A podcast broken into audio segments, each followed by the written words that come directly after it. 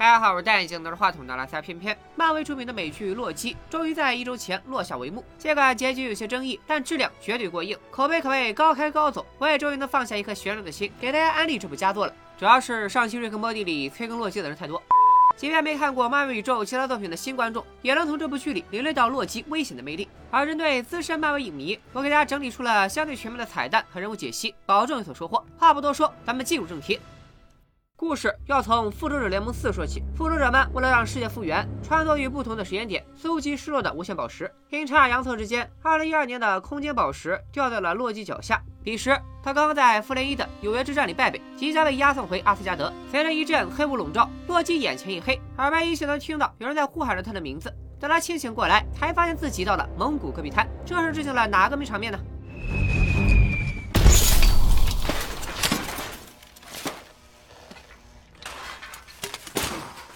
洛基本以为逃出升天，广阔世界大有作为，又能开心的背刺哥哥了。没想到几名全副武装的士兵突然穿过类似任意门的时空通道，出现在了洛基面前。他们自称是时间变异管理局的时间卫士，领着头的我们就叫他黑妞吧。黑妞要以侵犯神圣时间线的罪名逮捕时间犯洛基。至于这一连串生僻的名词都是啥意思，咱们待会儿再解释。洛基镇定自若，他可是阿斯加德三公主，诡计之神。等闲十几个绿巨人不能近身，你能秒了我？你要是能把我秒。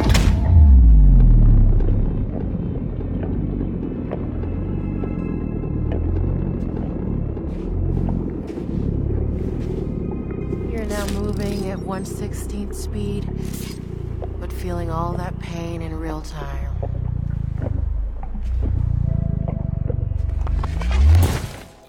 管理局将洛基和空间宝石带走，留下一台可疑的机器，随手就将这条时间线重置了。就连洛基都从来没见过如此离谱的能力。洛基被押送到管理局总部，管理局内部的装修风格充满了上世纪七十年代的气息，无论是严苛的管理模式，还是工作人员的穿搭，都不免让人想起了冷战期间的苏联。墙面上的海报还致敬了乔治奥威尔的小说《一九八四》，暗示时间管理局是个管理严格、行事死板僵化的组织。除了洛基之外，大厅里还有一位斯克鲁人实验犯。似乎又在暗示漫威第四阶段的电影《秘密入侵》。看来实验犯远不止洛基一人。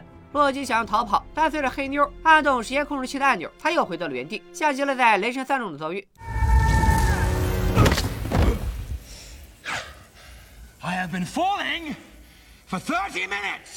接下来的流程，库兹犯人到监狱报道登记，洛基先免费换了一套非常时髦的连体工装。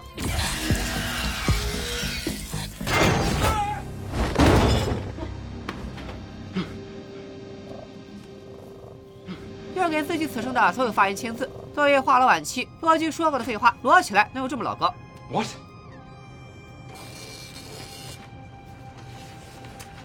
？What？Sign this too。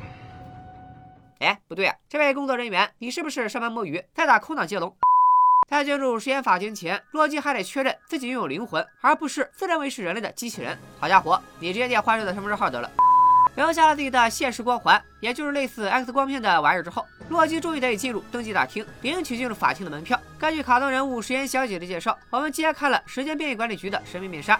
很久很久以前，多元宇宙之间爆发了一场大战，无数实验线互相争夺霸权，直到三位全知全能的实验守护者横空出世，他们仨一使劲儿，就把时间拧成另一条实验线，并将它命名为神圣实验线。我怀疑这是在暗指漫威的编剧互相拆台，导致情节衔接不上，被迫吃书。现在有三位主笔同意了设定，但总会有人偏离预设的路径，要是不及时处理，就会酿成另一场多元宇宙大战。为此，时间守护者知道了时间变异管理局，他们介入并修复错误，将时间重置到预定的路径上。举个不恰当的例子，神圣时间线就像一棵参天大树，偏离的时间线就是分叉的树梢，而管理局就相当于修剪枝桠的护林员，剪出多余的分支，维持枝干的统一性。他们对待那些扰乱时间的人，也和对待树杈一样果断无情。哪怕你是马云和马化腾的私生子，胆敢不遵守规则，结局也只有死路一条。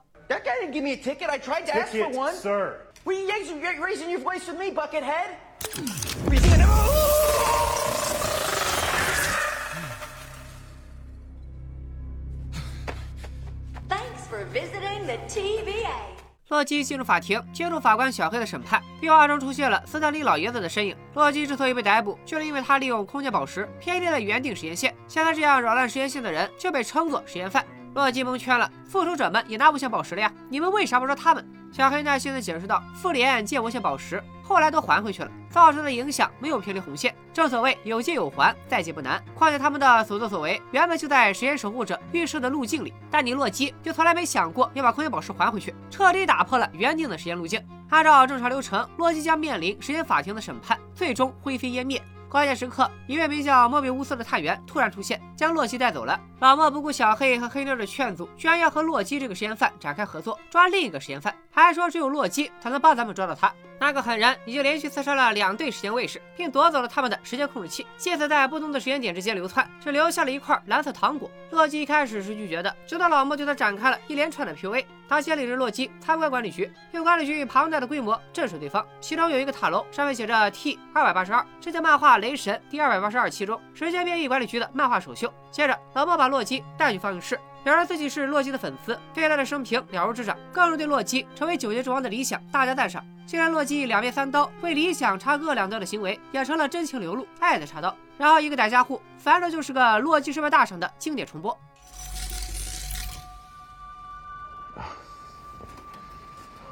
如果说前面这些只会让洛基难堪，那接下来的内容就如同一把钝刀，割在了洛基内心最柔软的地方。这个洛基来自二零一二宇宙，性格还处于最顽劣的混世魔王阶段，却被迫见证了自己亲手害死了最关心他的母亲。看过雷神和复联系列的观众应该都知道，母亲的死亡正是洛基改邪归正的最大契机。老莫对洛基的一生做出评判：你并非生而为王，你的出生造成了痛苦、折磨和死亡。你失败了，其他人才能成就最辉煌的自我。老莫见洛基的态度有所松动，便将他扶起，没发现自己上当了。仅仅是出门和黑妞争吵的短短十几秒，洛基就已经凭空消失。老莫这才发现，洛基偷走了他的时间控制器。而此时，洛基已经逃窜到办公区。先前他的法庭就试过用魔法脱身，但是在管理局的地盘，一切魔法似乎都失灵了。洛基只好寄希望于空间宝石，于是拉开了寄存重物的抽屉，如愿得到了想要的东西。可接下来的一幕令他终身难忘。What? Infinity stars? How, how do you have these? Oh, we actually got a lot of those. Yeah, some of the guys use them as paperweights. Some of them. 他可不是随便说说，在本集片尾可以看到，真的有人拿心灵宝石当政治。曾经力量强大的无限宝石，到了管理局，也就只是好看的摆设。洛基的内心遭到了降维打击。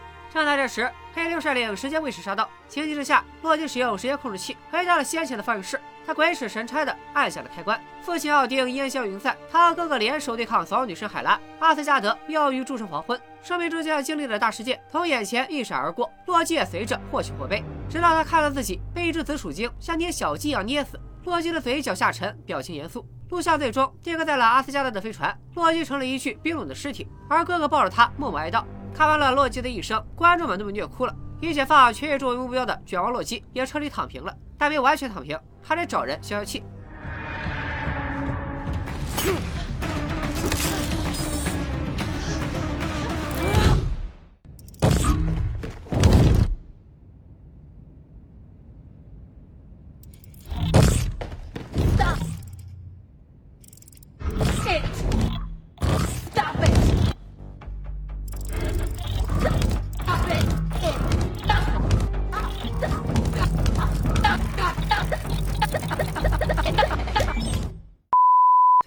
洛基答应和老莫合作，但在此之前，老莫必须回答他一个问题：为什么会选他？答案其实很简单，一方面是因为这个二零一号地球的洛基已经脱离了主时间线，本该被秘密处理掉，就算他当场灰飞烟灭，也不会对神圣的时间线造成任何影响。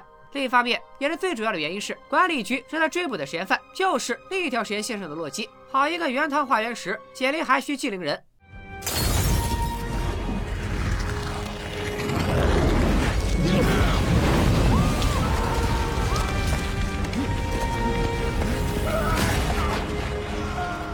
正如大家所看到的，高权限、高维度不等于高能力。离开了管理局，时间卫士们似乎不堪一击。时间犯洛基捡走了卫士爆出的装备，开始了新一轮逃窜。时间卫士寻找时间涟漪，抵达了1985年的美国威斯康星州东部城市奥什科什的郊外。这里正在举行一场变装聚会。这个地点是为了纪念漫威编剧马克·格罗瓦尔德，就是他在漫画里创造出了莫比乌斯探员这个角色。卫士们奇特的着装吸引了一名女子的注意，正是《旺达幻视》里的反派阿加莎。不过她只是客串，在剧情发展并没什么影响。卫士们跟随控制器的指引进入一顶帐篷，殊不知他们走进了实验犯洛基的圈套。随着一道绿光闪过，领头编号 C 二十的卫士被操控，和罪犯洛基联手解决了所有卫士。不光实验控制器被夺走，C 二零卫士也被俘虏。管理局那边立刻收到消息，老妈带着光速入职的洛基前往案发地勘查。俗话说，人靠衣裳，马靠鞍，狗配铃铛跑得欢。穿上制服的洛基多少有了点公务员的气质。Let me see the back of that jacket.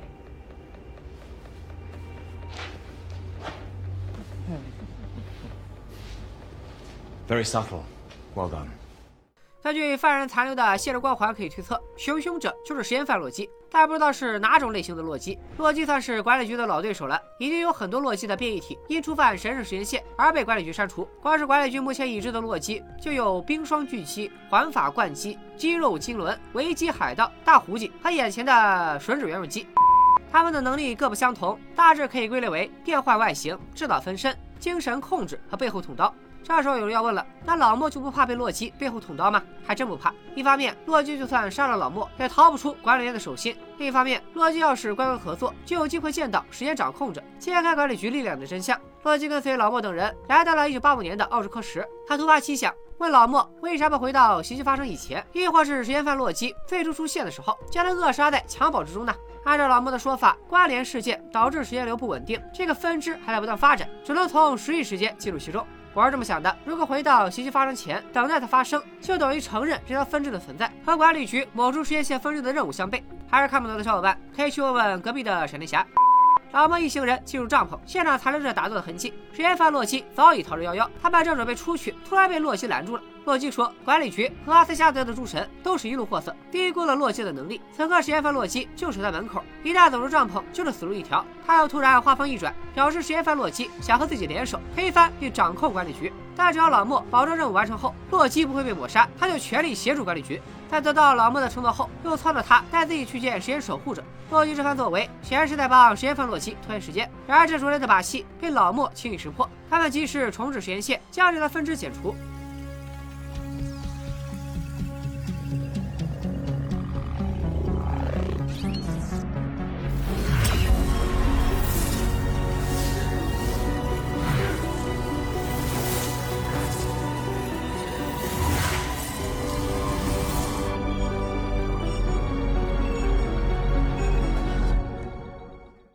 了这次行动，法官小黑再次质疑老莫和洛基合作的安全性。期间，他们提到了一个关键点：老莫从来没有见过实验守护者，但小黑似乎能够和守护者直接对话。他在喜欢的蓝色圆珠笔上印有弗兰克林·罗斯福的名字。这个彩蛋和美剧《神盾局特工》有关，但考虑到神盾局特工早就被开除出了漫宇宙，所以大家只要知道有这么个事儿就行。需要注意的是这支笔上的文字，最后要考。同时，小黑的藏品中有一个头盔，上面应该是小黑的编号 A 二三。这个角色第一次出场就是在《复仇者联盟》漫画第二十三期。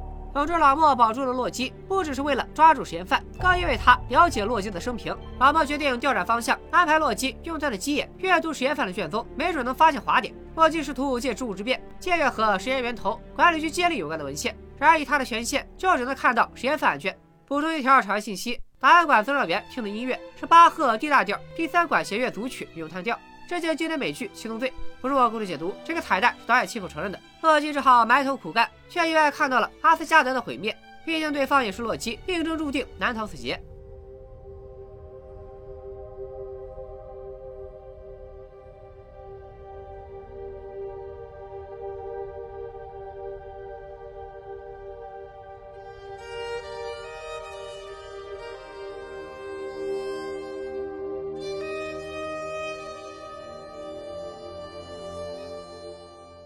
看到“末日”这个字眼，洛基脑子里闪过一道灵光，他猜到实验犯洛基躲在哪儿了。洛基赶紧带着卷宗找到正在吃饭的老莫，开门见山的说道：“实验犯洛基就躲在末日里。”洛基拿阿斯加德和老莫的沙拉举例，已知某人做了不该做的事，引发了一系列不该发生的连锁反应，最终形成了实验分支。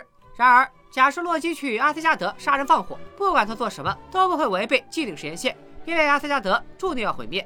实验犯躲在末日实验线里就能为所欲为，而不会被管理局发现。就像这份沙拉，就算往里头加再多调味料，都会被最后的一杯饮料冲淡。为了证明自己的理论，洛基让老莫带他去一个末日。 You lure me out into the field and then you stab me in the back. And that's a theory I don't want to test. I never stab anyone in the back. That's such a boring form of betrayal. Loki, I've studied almost every moment of your entire life. You've literally stabbed people in the back like 50 times.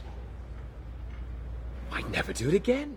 不过最后，洛基还是说服老莫带他去了公元前七十九年的庞贝末日现场。洛基冒着制造巨大分支的风险，在庞贝上蹿下跳，大闹了一场。时间控制器上却毫无波动，结果和他的预测完全吻合。俩人回到管理局，但记录在案的末日少说也有几百万个。他们像没头苍蝇的查下去，查到漫威倒闭也查不完啊！老莫和洛基在休息时间展开了一段我思故我在的讨论。老莫属于中立守序阵营，而洛基是妥妥的混乱邪恶。老莫认定一切都是注定的，不存在自由意志。等实验守护者把实验的终结捋顺，他们就能退休了。而洛基则不愿当第二个姬无命，因为他和老莫是整个管理局唯二的自由灵魂。这时，老莫突然想起实验犯洛基留在犯罪现场的蓝色糖果。他们通过糖果生产日期和末日发生的时间交叉比对，最终锁定了2050年美国的阿拉巴马州。这里将被一场十级末日飓风夷为平地。要知道，出人黄昏才不过七级，其危险程度可想而知。老莫向小黑申请到一支全副武装的实验卫士，整装待发，即将前往抓捕实验犯洛基。老莫本想把洛基的匕首还给他防身，却被黑妞夺走，放回了储物柜里。他们的目标是一家名叫洛克斯卡特的超市，此处是当地居民最后的庇护所。超市的名字直接马宇宙中的洛克森公司。留心观察，你会在三本钢铁侠中看到这家公司的身影。实验卫士们攻入超市，分头行动，展开搜索。老莫和洛基这对 CP 也惨遭黑妞拆散。殊不知他们的一举一动都在实验犯洛基的掌控之中。混在卫士中的洛基成功吸引了他的注意，他在监控室留下一块倒数二十分钟的实验控制器，然后就动身去会会这位同类。老莫这一队找到了被掳走的希尔灵，但此时这位坚定的卫士似乎已经陷入了癫狂，不断重复着一句话。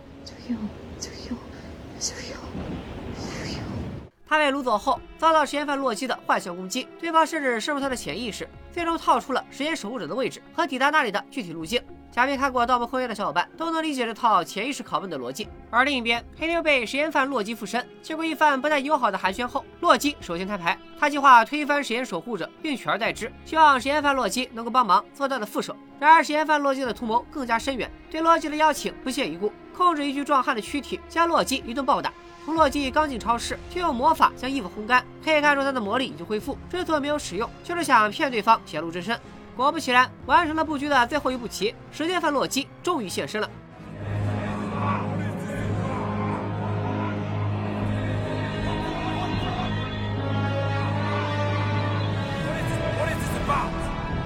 This isn't about you. 没想到实验犯洛基居然是个女的，所以接下来咱们叫她鸡妹吧。随着倒计时归零，设置在超市里的时间控制器全部启动，纷纷穿越时间门，进入了未知区。与此同时，管理局中警报震天响，神圣时间线遭到攻击，无数时间分支接连出现。这些分叉出现的时间点和事件，我都列在图里了。感兴趣的小伙伴可以自行暂停。时间卫士倾巢出动，前往军械库保卫神圣实验线。殊不知，这正中了吉美的圈套。他趁管理局内部空虚，穿越空间门传入管理局。而洛基犹豫片刻，最终在老木的呼喊声中也穿了过去。吉美发现无往不利的魔法到了管理局的地盘就失灵了。好在他的体术同样高超。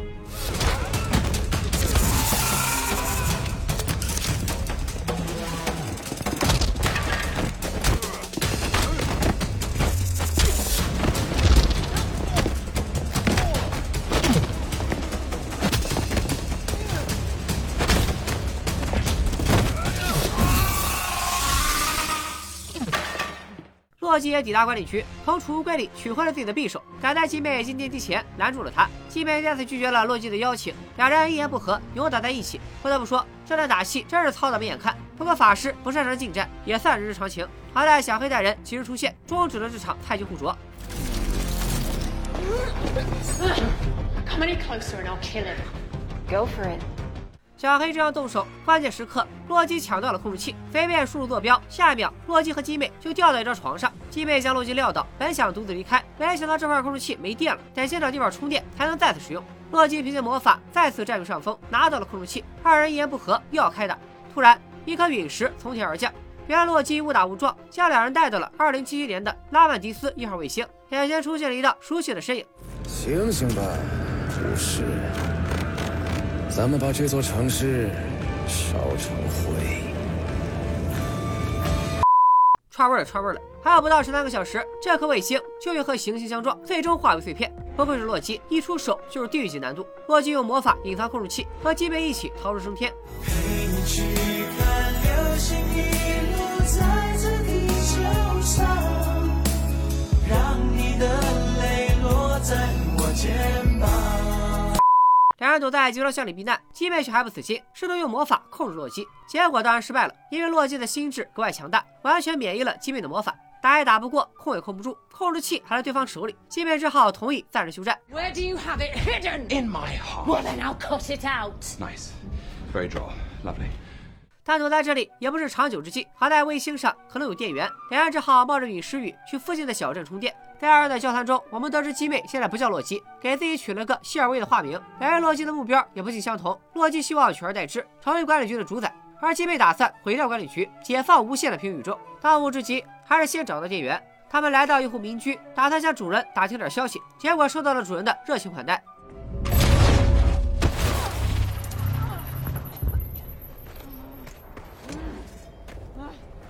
It's remarkable that you ever made it as far as you did. 看得出来，当地人非常的热情好客。洛基决定亲自出马，给基妹上一课，看什么叫讲文明懂礼貌。他用魔法变成了户主死去丈夫的模样，试图蒙混过关。You're as beautiful as I.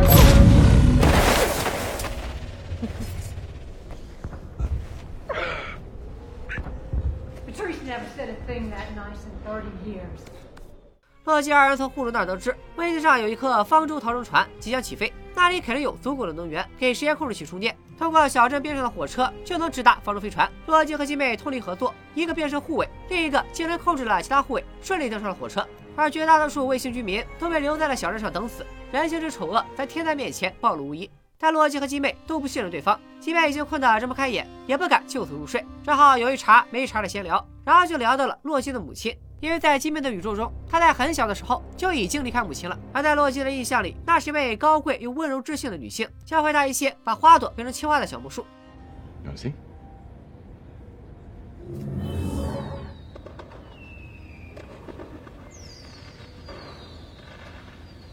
Not bad.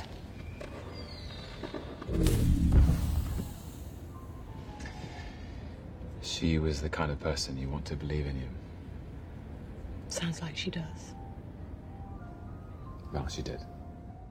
洛基的魔法是他妈教的，而基妹控制别人的魔法则是自己摸索出来的。也许只有真正孤独的人才会想出这样的法术。接着二人又聊起了彼此的婚恋史。在基妹看来，爱意味着欺骗，而洛基还没想到心中对爱的定义。基妹表示自己长期和一个邮差异地恋，那个人就是他推翻管理局的动力。还半开玩笑的反问洛基：“既然你是个王子，那你的另一半肯定是公主吧？或者是另一个王子？过分了啊！这算不算是官方在玩锤击的 CP 梗？”咱们继续回归正题，即便不知何时睡了过去。等他再次醒来，发现洛基已经卸去了伪装，喝得酩酊大醉，在人群里载歌载舞，唱起了家乡阿斯加德的小曲儿，歌声辽远，尽是寂寞。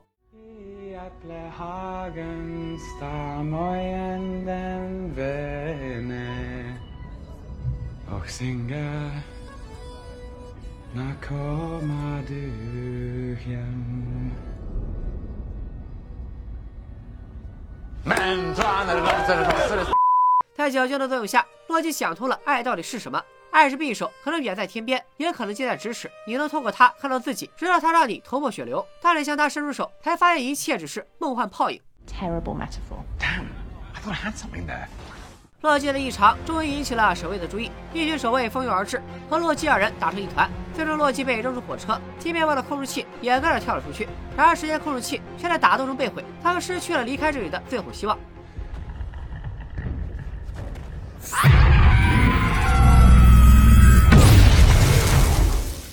好在天无绝人之路，洛基想到了方舟飞船。按照原定路径，整个星球都会被毁，方舟飞船也没能起飞。但他们只要赶在飞船被毁前劫持飞船离开这里，没准就还有一线生机。在前往方舟的路上，洛基从基妹口中意外得知，C 二零在加入管理局之前，只是一个生活在地球上的普通人。也就是说，那些员工和卫士根本就不是实验守护者创造的，而是和洛基一样的实验犯。等他们赶到方舟附近，行星已经裂成两半，灾难迫在眉睫。他们在守卫和陨石间挣扎求存，可终究还是晚了一步。